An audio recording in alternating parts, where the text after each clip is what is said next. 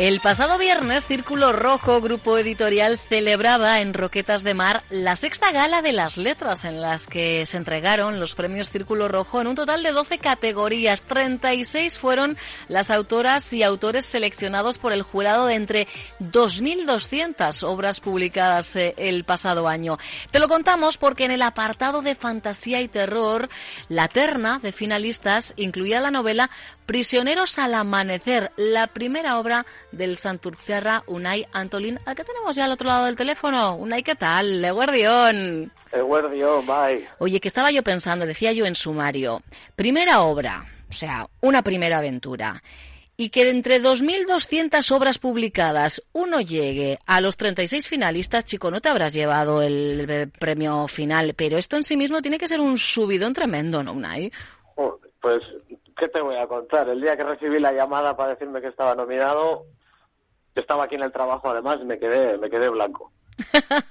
me quedé que no. La chica me dijo, ¿estás ahí? ¿Estás ahí? hasta que al final reaccioné, pero, pero sí. Me llevé un, subidón tremendo. Porque claro, está muy bien eh, el, ir testando, ¿no? El que te llegue el feedback de, de los lectores, de las lectoras, pero que ya la propia editorial, primero, que sea además la editorial que te ha dado la oportunidad, ¿no? Quien te valore entre, entre todos los autores y, autoras eh, que ha publicado, pues oye, pues pues pues tiene que para sacar un poquito de pecho, no viene mal. Y encima viene como motivación para empezar el segundo, ya viene viene de lujo. Motivación para empezar el segundo. ¿Hay un segundo en ciernes ya? ¿Una hay? Eh, tengo muchas ideas, pero claro, con el tema de la gala me ponía delante del ordenador y me bloqueaba, y entonces no, no, no podía. Estaba esperando a que pase todo esto para ver si ahora ya con la cabeza más liberada puedo empezar bien. Ahora sí, ahora sí que sí. Eh, en, el, eh, en, la biografía, en la pequeña biografía que, que, de ti encontramos en Círculo Rojo, se te define, te defines como amante del buen cine, de la literatura fantástica, cosa que yo creo que además has dejado bien esbozado en, en, tu primera novela. Eh, te reconoces fan de póster de, de, Stephen King, también, ¿verdad? pero, el número uno, decir algo. el número uno, y si no, el, el, uno y medio, ¿no? Ahí estás, ahí estás. Entre los diez primeros seguro. Claro, una cosa es que te guste eh, este tipo de, literatura, que te gusten autores como King, pero ¿en qué momento tú te sientas y decides eh, ponerte a escribir una novela? ¿Esto, esto cuándo pasa? ¿Esto cómo pasa, Unai? Empecé de niño en la típica asignatura de, literatura que te hacía pues escribir un cuento infantil y cosas de esas. Y ahí ya, no sé, igual te estoy hablando con 10 o 12 años. Mm. Y me gustó, y, pero claro, ahora tampoco me había sentado a, a probarlo. Y ya con esto, con el tema de que tuve hace tres años un hijo, en las noches en vela que pasas. Oye, pues las aprovechaste eh, entonces. Sí. Se te iba la imaginación, te empiezas a pensar en los libros ya que te has leído, empiezas a sacar ideas y ya pues claro, con el niño en brazos pues empiezas a escribir. Ajá, mira, oye, pues mira, no, no es malo, ¿eh? Aprovechar esos, esos momentos de insomnio para, para llamar a las musas. Es verdad que tú habías hecho pinitos en el mundo audiovisual, ¿no? Habías escrito, dirigido algunos eh, cortometrajes o, o mediometrajes. Sí, con la cuadrilla de amigos. Pero bueno, al final hacíamos una fiesta entre todos para estrenar la película y por ahí se quedaban. Tampoco hemos probado suerte en enviarlo a ningún concurso ni nada de eso. Ajá, bueno, pero... Lo hacíamos por hacer algo diferente, más que nada. Pero es verdad que, bueno, pues eh, eh, esa creatividad, eh, ese coger el folio en blanco, bueno, pues, pues lo, estabas ahí, ¿no? Era, era un intento de, de seguir creando. cuando escribes Prisioneros al amanecer, ¿Tenías claro, eh, Unai, cuál era el camino que querías eh, recorrer o que había que recorrer? Porque claro, de repente, al final una cosa es el mundo audiovisual, otra meterte en el sector editorial y empezar a llamar puertas, ¿no? Sí, eso sí. que yo sabía cómo quería empezarlo y lo empecé, pero luego no sabía cómo seguir. y claro, como estaba acostumbrado a hacer cortometrajes, que sin dinero no puedes hacer ciertas cosas, pues ahí ya me explayé y hice lo que más o menos me dio, me dio la gana. De fantasía, de monstruos, de, todo. Sí, sí, se ha traído la pinza totalmente, efectivamente. Si tú le has dado ahí y has empezado. Y...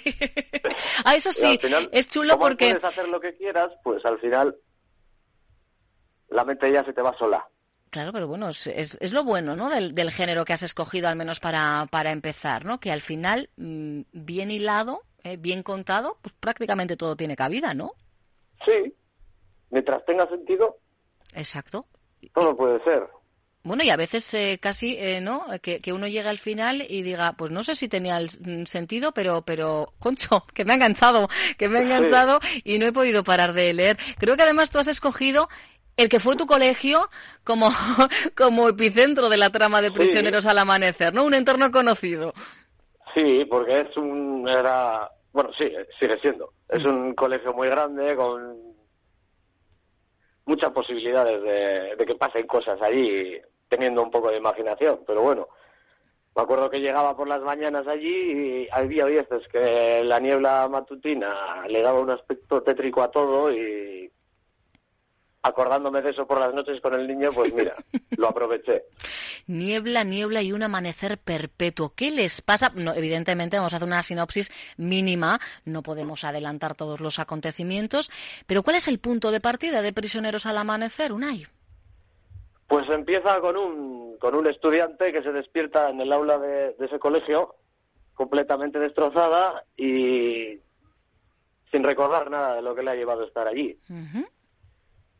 Entonces ya intenta pedir ayuda a gritos, empieza a moverse por el edificio en el que está, que es el edificio de bachiller, se encuentra con otra chica también, sepultada entre, medio sepultada entre los escombros, y pues juntos en una relación un poco extraña entre ellos. Que después descubriremos el porqué, pero pues hay que avanzar en páginas.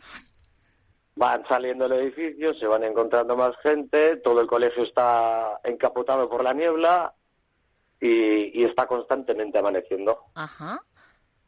Ese es el contexto. entre los demás que se encuentran hay una profesora que ha vivido lo que ha pasado para que esté todo lleno de niebla y, el amanecer. y, claro, se lo cuentan y nadie se lo cree hasta que salen, salen ya al exterior y, y se dan de bruces con lo que hay escondido en la niebla. Y con la explicación del porqué, claro. Ahí está, ahí empiezan a aparecer seres, pues, pues, pues extraños, ¿eh? fruto y violentos. y un poquito violentos, efectivamente, sí. Por un momento eh, yo de verdad eh, leyendo la, sinopsis ampliada decía esto es como los diez negritos, aquí no nos va a quedar nadie, ¿eh? Estaba pensando en Agatha Christie, a ver quién queda, a ver quién queda de pie, pero claro, hay que sobrevivir, ¿no? Al final ese es el leitmotiv de los protagonistas, sobrevivir, ¿no? Sí. En una situación desconocida también el comportamiento ante lo desconocido he intentado plasmarlo, no sé qué tal habrá quedado pero bueno, de momento me han dicho que ha gustado bastante. Eso, eso, eso es importante. ¿Qué feedback has tenido más allá de, los lectores más, más afines, digo, por parentesco, eh? que de estos que a veces no, no sé si son del todo sinceros cuando les preguntamos eh, eh, su opinión, ¿verdad? deberían de ser los más sinceros, pero igual, no sé, ¿no? Pues, se cortan un poquito. Ya, sí. El resto, el resto, ¿qué te dicen? Pues por Instagram ya me mandaron algún mensaje diciendo que les habían encantado, que, era muy entretenido y que desde la primera página les había enganchado. Qué bueno. Y que también sí es cierto que me han dicho que igual es un poco violento, un poco demasiado. Bueno, pero mira, eso es importante, son, son datos que hay que dar al, futuro potencial lector, lectora, lo que se va a encontrar. Hay fantasía, pero eh, el apartado era fantasía y terror concretamente en el que tú estabas englobado y sí, ¿no? Y tiene y un poquito de gore podríamos incorporar, ¿no? Sí, había que meterlo. Eso también a la gente también le da morbo. Solo hay que ver cuando hay un accidente en la autopista que la gente reduce la marcha del coche para sacar fotos. Tal cual. Tal cual, sí, sí. Además, efectivamente, la, la, caravana no se monta muchas veces por el accidente, sino por los de la vaca mirando al tren, ¿eh? que se quedan ahí. Efectivamente.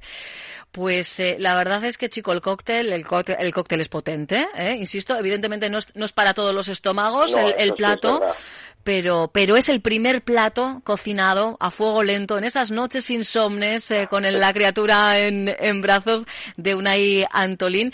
Y por lo que te he entendido al principio, primero de, de, de, de, de alguno más, ¿no? O sea, que, que las ganas ahora están, están ahí, ¿no? Sí, Ahora ya solo falta sentarse y, que vaya fluyendo solo también. No sé si en este caso, además, la editorial con la que has publicado Prisioneros de Prisioneros al Amanecer, Círculo Rojo, eh, sientes que, que, vas a tener su respaldo también en la siguiente aventura. Sí, me imagino que sí.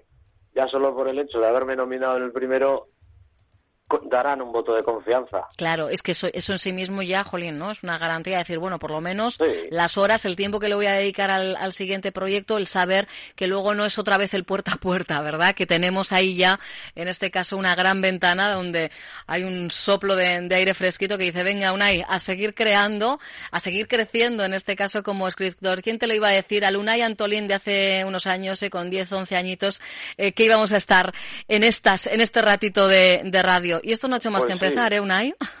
Ya, eso me temo. ya también estuve en Tele7. Ay, Majo, es que la promoción es parte del trabajo del autor, ¿eh? Eso ya, eso ya interioriza, interiorízalo porque es, es, lo que toca. Y como sigas creciendo, ni te cuento. A ver si por lo menos poco a poco se me van quitando los nervios. Eso seguro. Mira, la, siguiente además, mm, lo que vamos a hacer es aquí un tú a tú. Eh, te pongo unos cafés, a los que cafés invito yo y ya verás, los nervios se nos eh, disipan. Al final, mira, siempre me gusta deciros a, quienes empezáis, no vais a hablar de nada que no sepáis. Vais a hablar de, de, vosotros, de lo que hacéis, de cómo lo hacéis. Y tenéis que disfrutar también de estos ratitos. Yo entiendo que al principio cuesta, ¿eh? Pues porque al final una cosa es sentarte frente a tu ordenador, ¿verdad? En un en tu espacio, tu privacidad. Luego ahí eso de contarlo, cómo contarlo, lo habré dicho bien, no lo habré dicho bien. Siempre lo hacéis mucho mejor de lo que pensáis. Luego te paso el podcast y ya verás, ya te vas a dar cuenta, Unai. Vale, pues lo esperaré ansioso. A ver qué tal. Y Igual yo, me reconozco mi propia voz. Que sí, hombre. Ah, bueno, esa es otra, esa es otra. Pero bueno, eso nos pasa también a los profesionales de la radio, ¿eh? No te creas. Quienes eh, esperan, seguro que ansiosos también eh, tu siguiente novela, son los lectores que ya has ido coleccionando. Así que manténnos al día. ¿Vale, Unai? Vale. Un besote. Un beso para vosotros también. Agur. Agur. Onda Vasca. Diez años contando contigo.